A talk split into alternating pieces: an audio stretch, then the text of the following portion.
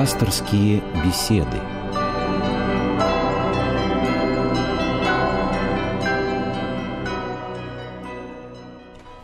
У микрофона Людмила Борзяк. Здравствуйте, друзья! Сегодня наш пастырь Ирей Георгий Климов. Добрый день. Сегодня мы объявляли, то есть к сегодняшнему дню мы уже объявляли тему программы, но мне хочется все-таки сделать в нее некий ввод. Это письмо от Сергея Николаевича Чечулина. Он живет в городе Ростов Ярославской области. Вот что он пишет. Здравствуйте, уважаемые передачи «Мир. Человек. Слово». Здравствуйте, уважаемые Константин Корольков и Людмила Борзяк. Пишет вам инвалид второй группы. Первое, что я вас хочу попросить, когда вы представляетесь, называйте себя, пожалуйста, по имени и отчеству. Поймите меня правильно, не могу же я вас называть Костей и Людой. Совершенно верно, но, уважаемый Сергей Николаевич, я много раз объявляла свое отчество, еще раз могу сказать, меня зовут Людмила Васильевна. Прошу любить и жаловать. Ну и дальше он продолжает. Не подумайте, пожалуйста, что я пишу враждебное письмо. Я не хочу обидеть вас и ваших приглашенных служителей церкви. Я просто пишу по наболевшей теме. Если поможете, я вам по гроб жизни буду благодарен. Сначала, когда возродилась вера, я тоже верил, исповедовался, причащался, брал святую воду и прыскал стены в квартире. Я специально читаю письмо без всякой редактуры, вот так, как пишет наш радиослушатель. Но как верить, если в стране творится вот такое, когда кругом грабежи, убийства, рэкет, но если, как утверждает русская православная церковь, Бог – это любовь, Он всемогущ, тогда напрашивается вопрос, почему же Он допускает такое безобразие на земле? Слушая я ваших приглашенных священных отцов и даюсь диву. Вы меня простите, но они действительно несут, отец Георгий, ну вот так говорится, несут ахинею. Откуда они могут знать, кого Бог прощает, и есть ли Он вообще? Но кто же из священников и откуда они знают это, ведь никто с Богом не разговаривал. Откуда они могут знать, что там такое творится на небесах?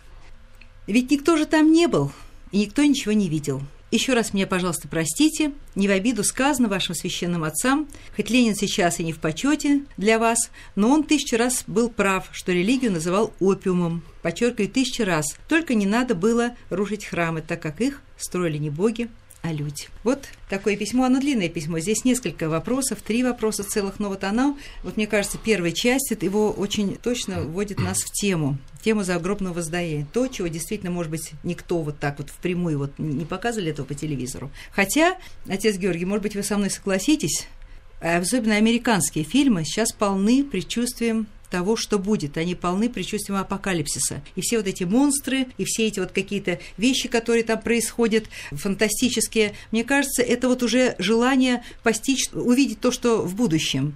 Итак, сегодня наша тема, друзья, тема загробного воздаяния. Мы должны были выйти в воскресенье, когда начинается в православной церкви неделя страшного суда, последняя неделя перед Великим постом. Но все перенесли. Я думаю, что мы не погрешим, отец Георгий. Да, наверное, нет. И, наверное, действительно надо попытаться как-то ответить э, радиослушателю. Действительно, рисковатая постановка вопроса, но человек волен э, ставить вопросы так, как ему хочется, так он, как видит это возможным. Отвечая, пытаясь, лучше сказать, ответить на этот вопрос, я бы хотел э, прежде всего обратить внимание радиослушателей на то, что э, священнослужители и церковь не утверждают, что она знает, как и что происходит там, в загробном мире, а мы говорим о том, что мы веруем в это. Веруем мы на основании Священного Писания. Священное Писание для нас не простая книга, Священное Писание для нас Слово Божие, то есть откровение самого Бога. Поскольку Бог есть истина, поскольку Бог не может лгать, то все, о чем написано в Священном Писании, мы воспринимаем на веру как истину. И вот облеченные в священный сан, мы имеем возможность об этом говорить пастве, об этом говорить ко всем обращающимся. Но и здесь мы говоря, мы не говорим, что это действительно так, что мы знаем, что так происходит там, в потустороннем мире, что мы веруем в это. Радиослушатель говорит о том, что он исповедовался, причащался, кропил святой водой стены, и ничего не помогло. Действительно, часто путь к Богу – это путь, который человек должен выстрадать, который должен откликнуться в сердце человека, вот то, как он идет к Богу. И слова в Священном Писании, которые мы имеем, которые сказал сам Спаситель Иисус Христос, «Блаженны чистые сердцем, потому что они Бога узрят. Я думаю, здесь как нельзя лучше подходит как ответ, попытка, точнее, ответить на вопрос радиослушателю. Человек, который пытается очистить свое сердце, прежде всего от греха и от зла, постепенно, постепенно свою веру превращает в знание. Но пока человек живет на земле, его вера всегда будет оставаться верой. Там, где вера закончится, начнется знание. Где заканчивается знание, начинается вера. Отец Георгий, я сейчас хочу объявить телефон нашего прямого эфира. Это 956 15 14 956 15 14. Но я еще не объявила телефон, а уже есть междугородний звонок. Нам, наверное, надо на него ответить, чтобы люди не ждали, не платили деньги. Пожалуйста, вы в эфире. Здравствуйте. Мы вас слушаем. Вы в эфире. Слушаете, да? Да, да, да, слушаем, пожалуйста. Дело в том, я когда была в Загорске, так? В Троице Сергиевой Лавре, очевидно, да? Да. И да, я, пожалуйста. значит, и я, значит, покаялась. Я покаялась в грехах, так? Пожалуйста, продолжайте. Так, Не- попала к отцу Науму, а он прозорливый был. Да, И что? да, и он мне этот грех не назвал, назвал совсем другой грех, понимаете? А ваш вопрос в чем Да. состоит? И дело в том, что грехи прощаются, это точно, это точно известно. Спасибо вам большое, спасибо. Кстати, я, отец, видите, отец Георгий, пришлось отвечать не вам, а мне, но это как просто утверждение Ну да, было, а это, совершенно. собственно говоря, не вопрос. Я вот э, хочу к чему обратиться сейчас. Вот, опять-таки, письмо Сергея Николаевича Чичулина из Ростова. Кто видел и кто знает, и разговаривали или не разговаривали, так сказать, какие были знамения или э, свидетельства. Ну вот смотрите, мы сейчас давайте оставим на, на минуточку в стороне веру православную, а вернемся на много-много-много-много веков назад. Любая религия, любая, самая, может быть, или примитивная, или очень, так сказать, очень такая замысловатая, нет религии, в которой не было бы желания узнать о том, что такое за гробом. И нет религии, которая отрицает загробную жизнь. И в эту загробную жизнь провожали по-разному. И разные воздаяния требовались. Кто-то должен был нести золото, кто-то должен был нести огромные совершенно богатства, забирать с собой жен, животных, всю свою утварь. Я какую-то книгу читала о, о Древней Греции, давно-давно помню, и запомнила вот одну только фразу оттуда, что вот она лежала в гробу, она лежала в гробу, и в руках у нее был пряник для Цербера и обол для Харона, который перевезет через эту реку забвения. То есть ни одна религия не отрицает загробной жизни. Кто, у кого-то переселяются души, кто-то уходит в животных, кто-то становится деревом. То есть есть ли такая религия, которая это отве- отвергает загробную жизнь? Но другое дело, одни говорят, что тот туда пошел, и, значит, там живешь хорошо, только заплати за это побольше. Так что, что звоночек еще есть? Пожалуйста, уж я больше говорить сейчас не буду. Пожалуйста, вы в эфире, здравствуйте. Здравствуйте, мы вас слушаем. А, здравствуйте. Э, я хотела вот спросить вас. Вот я ходила в церковь. Мне говорили то, что у меня душа хорошая. А я вот все время, ну вот у меня сестренка есть, я ее все время обижаю. мне А сколько вам лет, говорят, что простите? Я с этим могу сравниться. Сколько вам лет? Простите, пожалуйста. 20. Пожалуйста, продолжайте. Извините, что я вас А, перебила. мне говорили то, что я могу спокойно ладить с детьми, но я как бы этого не могу. Мне говорят, мне надо поверить в себя, а вот я не могу. Что мне делать? Отец Георгий. Ну, наверное, вопрос сформулировать. Как поверить в себя? Как поверить в себя? Ну, для того, чтобы человек э, поверил в себя, нужно несколько факторов э, в его жизни. И прежде всего человек должен узнать свое предназначение здесь, на земле. Как только человек, открыв ту или иную э, священную книгу, найдет учение, ну, в данном случае могу сказать церковное учение о человеке, о предназначении человека на земле, о том, какие важнейшие свойства в человека заложены, то человек сразу поймет, как правильно жить, как правильно действовать и как поверить в себя.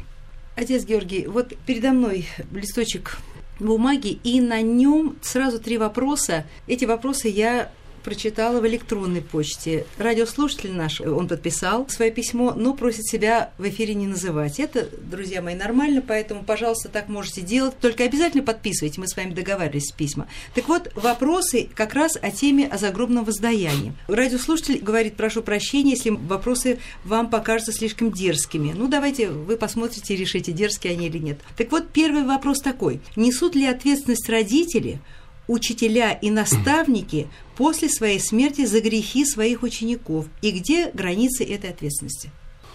Хороший вопрос.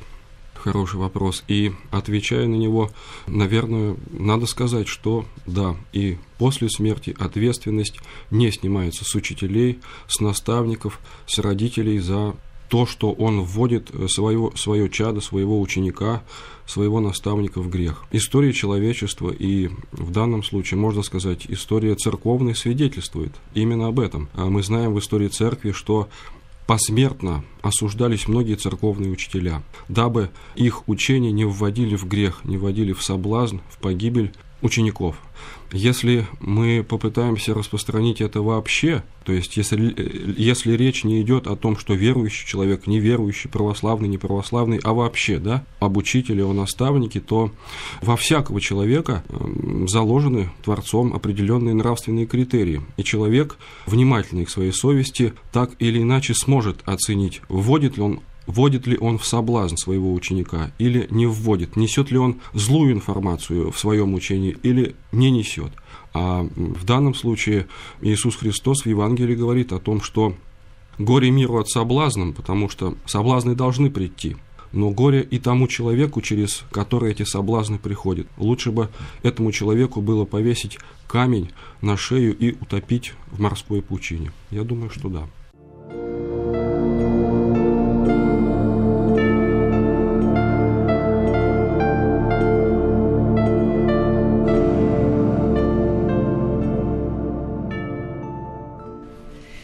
Следующий вопрос из того же письма, отец Георгий. Известна ли Богу вечная участь отдельного человека до его рождения? Если известно, что человек выберет вечную погибель, то зачем дается ему бытие? Если нет, то как это соотносится с постулатом о всеведении Бога? И правильно ли рассуждать православному христианину, что свобода человека – это та сфера, где Господь самоограничил свое всеведение? Да, вот э, не случайно говорят, что правильно, хорошо поставленном вопросе содержится половина ответа. Действительно, не то, что правильно, а абсолютно точно говорить, что свобода человека – это вещь, которая является неприступной для Творца. Именно свобода и делает нас э, образом Божиим, именно свобода нас отличает от прочих творений на земле, и именно свобода э, свидетельствует нам о нашем предназначении. И вот в данном случае пытаясь ответить на первую часть вопроса по поводу знания Богом того, спасется ли человек или не спасется еще до его смерти, я хотел бы сказать о том, что э, здесь, э, пытаясь э, ну, подробно и точно ответить на этот вопрос, невольно впадем во множество таких философских категорий, на которые у нас, к сожалению, нет времени. А пытаясь ответить на этот вопрос кратко, я, наверное, бы хотел сказать вот что. То, что человек поскольку является сотворенным, пребывает э, в сотворенном времени и пространстве. Он воспринимает жизнь, как говорят философы, через пространственно-временной континуум. Так вот, в силу того, что мы жизнь воспринимаем так, для нас вечность будет э, всегда восприниматься как бесконечно длящееся время, которое было до нас и которое было после нас. В силу того, что время Бог сотворил, и Он не пребывает во времени, для Него понятие вечности – нечто иное – а вот что оно для него и как он его воспринимает, к сожалению, для нас этот вопрос является закрытым. У нас еще есть звонок.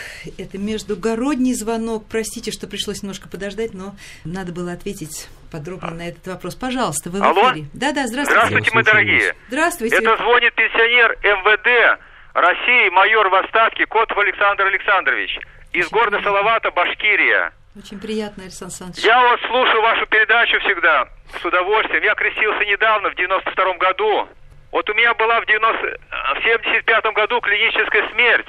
О, я будучи, был еще не крещенным. И вот я отвечаю на вопрос тем людям, которые вам задают, что там жизнь есть. То Меня есть, просто. Господь помиловал, некрещенного человека. Спасибо вам, И Александр Александрович. еще вот, Да. Когда записываешь за упокой умерших людей, они во сне приходят потом и благодарят тебя. Удивительно совершенно. Я как раз хотела об этом сказать. Я, например, от папы его слышала, но стеснялась об этом сказать. Он тоже перенес клиническую смерть, и он говорил о том, что он родных видел. Страшно об этом говорить, конечно, и, может быть, не дозволено, но вот я об этом скажу. Спасибо вам огромное за звонок. Еще у нас междугородний звонок. Пожалуйста, вы в эфире. Алло, Здравствуйте. Здравствуйте. Пожалуйста, представьтесь. Меня зовут Мария Ивановна. Я звоню из Белгорода. Я хотела бы э, вот обратиться к священнику по теме. Вот такая, значит, тема, что о загробной жизни. Но Библия нам ясно говорит. Вот Екклесиаста, 9 глава, 5 стих.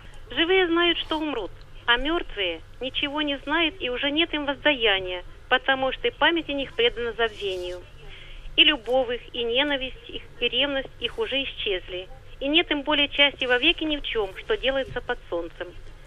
Все, что может рука твоя делать, по силам делай, потому что в могиле, куда ты пойдешь, нет ни работы, ни размышления, ни знания, ни мудрости. Я думаю, что здесь все сказано, что загробной жизни никакой нет. Это учение Бога. Отвечая на вопрос, я бы хотел, наверное, акцентировать свое внимание вот на чем. Христианина действительно Ветхий Завет является неотъемлемой частью священного писания, священного предания. И обращаясь к опыту святоотеческому, как они понимали Ветхий Завет, мы должны говорить о том, что все то, о чем написано в Ветхом Завете, это состояние веры человека, которая была у человека до пришествия в мир Спасителя и Искупителя. Действительно, в силу того, что по учению Бога откровенному до принесения Голговской жертвы Христа Спасителя всякая душа человека не сводилась в ад, то э, состояние мрака, то состояние тяжести, которые испытывали люди, они невольно отражались даже вот в таких богодухновенных книгах, как Священное Писание Ветхого Завета. Но на память хочу привести вам и другое выражение того же премудрого Соломона, который говорит, что при смерти персть возвратится в землю, откуда она взята, а дух возвратится к Богу, который и дал его. И вот здесь вот мы впервые в Ветхом Завете встречаем уже отголоски той новозаветной веры, которая была принесена в мир Христом Спасителем. Евангелие – это раскрытие Ветхого Завета, раскрытие тех образов, которые он нес, и в Евангелии мы уже ясно слышим слова воплотившейся истины Иисуса Христа, который говорит «Истинно говорю вам, наступает время, когда мертвые услышат глаз Сына Божия и, услышав, оживут» и изыдут творившие добро в воскресение жизни, а делавшие зло в воскресение осуждения.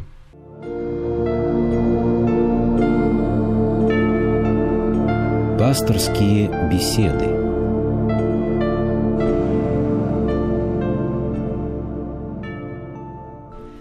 Сегодня сложная у нас тема, не правда ли, отец Георгий? Я э, хочу вот сложные вещи, вы знаете, иногда хочется обратиться к детям, как они понимают эти сложные вещи.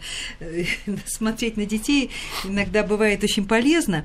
И, кстати, Господь говорит, будьте как дети, да? Да, так и говорит. Будьте как дети. Вот у нас возникла такая мысль с коллегами, мы обсудили ее, а что если наши пасторские беседы иногда вводить голос ребенка, говорят устами младенца, да? Вот мы решили записывать детишек с их историями, с их пониманием каких-то очень трудных, может быть, для нас, для взрослых истин, и давать слушать нашим слушателям пасторских бесед. И вот наш корреспондент Антонина Рейдаренко, она сейчас была в такой хорошей, симпатичной детской компании, и она взялась их записывать. У нас вот есть минутка. Итак, пожалуйста, давайте эту пленочку послушаем. Мне кажется, если делаешь зло, это же зло вернется к тебе. Если делаешь кому-то добро, то оно и к тебе придет, добро тоже. Но мы же не исходим из того, что вот делаем кому-то что-то доброе и думаем, делаю я ему сейчас хорошо, а завтра мне будет еще в два раза лучше. Вот если мы с этим рассуждением творим добро, то, мне кажется, тогда на воздаяние рассчитывать тяжеловато. Я думаю, что грех – это когда человек живет не по правилам Божьим. Например, ты подрался. Чтобы дальше прожить без этого греха, надо покаяться. Обязательно. А дальше что? Покаялся, завтра пошла опять и подралась. Нет, надо стараться больше так не делать, чтобы больше таких грехов не было. Я думаю, что грех – это когда ты сделала грубую ошибку в жизни и не признаешь это. Цель нашей жизни – это как бы проверка, куда нам идти, в рай или в ад. Вот, чтобы знать, мы хорошие люди или нет. Если мы будем плохо свою жизнь жить, то в рай нас уже не отпустят. Надо прожить свою жизнь хорошо, не красть, не убивать, стараться не делать ошибок. Вот видите, как все просто получается.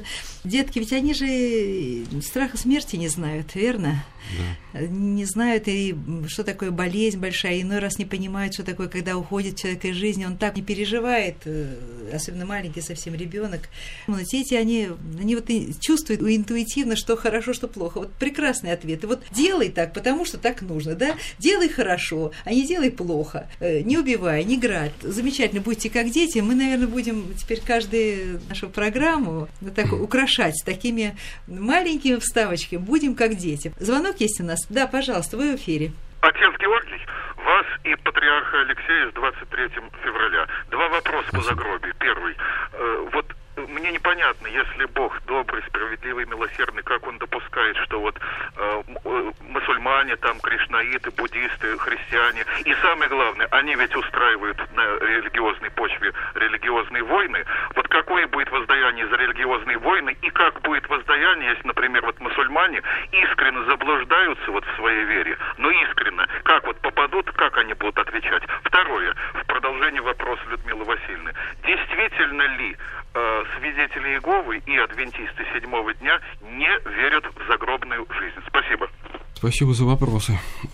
Отвечая на первый вопрос, э, хотелось бы, наверное, здесь вспомнить рассуждение одного светильника православия, святителя Феофана Затворника, прославленного церковью, э, святого, жившего в XIX столетии – когда тоже достаточно обостренно велась дискуссия по поводу того, кто спасется, кто не спасется. И когда святителя Феофана однажды спросили, спасутся ли, ну, на дальше мы можем поставить какое угодно слово, спасутся ли мусульмане, спасутся ли те-то, те-то, те-то, то этот мудрый человек ответил так, не знаю, спасутся ли они, знаю точно, что я без православия не спасусь. Мне кажется, что это очень такой оптимальный вариант ответа, который прежде всего настраивает нас заботиться именно о себе, о принесении своего покаяния, об очищении своей души перед Богом. Каждый человек, как творение Божие, стоит перед своим Творцом и падает перед своим Творцом. И Богу судить этих людей, а не нам. Какая их будет участь, знает Бог. Нам главное спастись самим. А по поводу э, второго вопроса, здесь э, это действительно верное утверждение и согласно вот э, представлениям в данном случае вот этих людей, исповедующих эту веру, действительно апокалипсис сейчас уже в действии. Отец Георгий, и еще вот тут такой вопрос, который задан мне буквально был перед моим сюда приходом.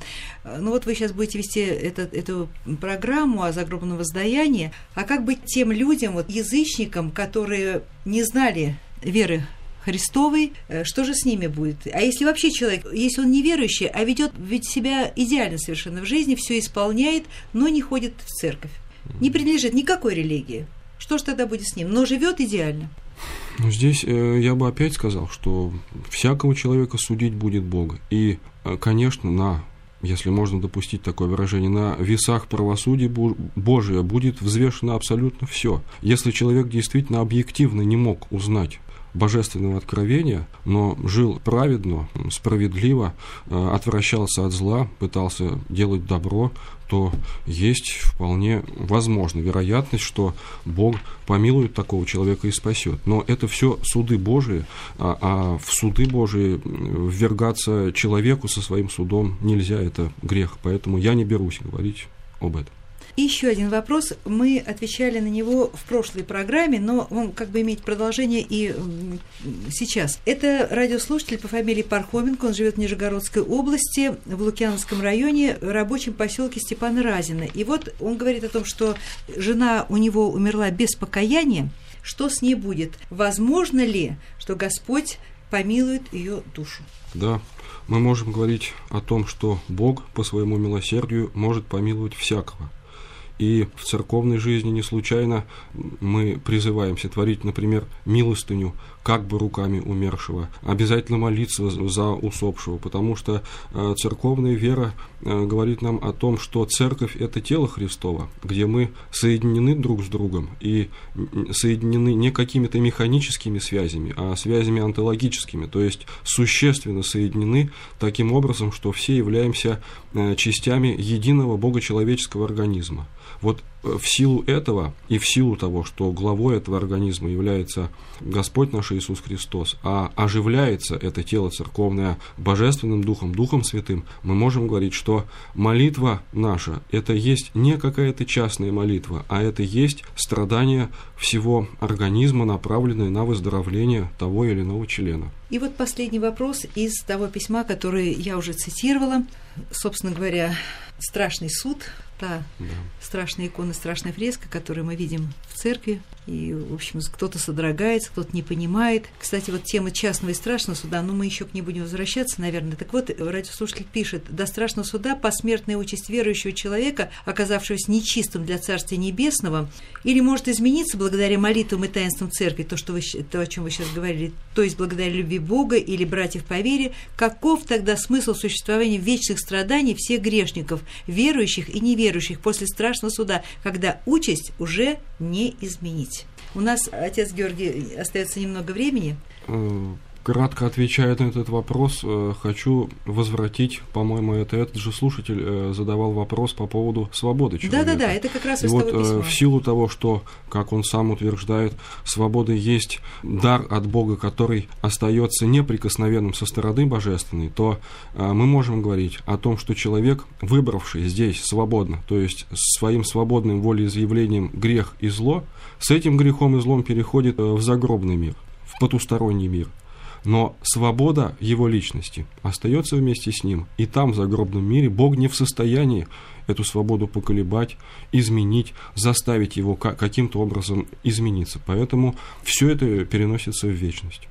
Ну что ж, друзья, наша программа заканчивается. Я напомню, что сегодня пастырем нашим был Ирий Георгий. И в следующий раз э, мы с вами встретимся уже в последнее воскресенье перед постом, который называется «Прощенным». Вот подумайте немножечко об этом и подумайте о том, у кого нужно будет попросить прощения. Я вам напомню, что адрес наш остается тот же, Москва, Радио России, э, любому из ведущих, или же тем священникам, которые отвечают у нас на вопросы. И наш адрес в электронной почте слово, знак электронной почты радиорус.ру слово, знак электронной почты радиорус.ру. Отец Георгий, я благодарю вас за прекрасную беседу. Спасибо, всего доброго. Всего вам доброго, дорогие друзья. До следующей встречи. До свидания.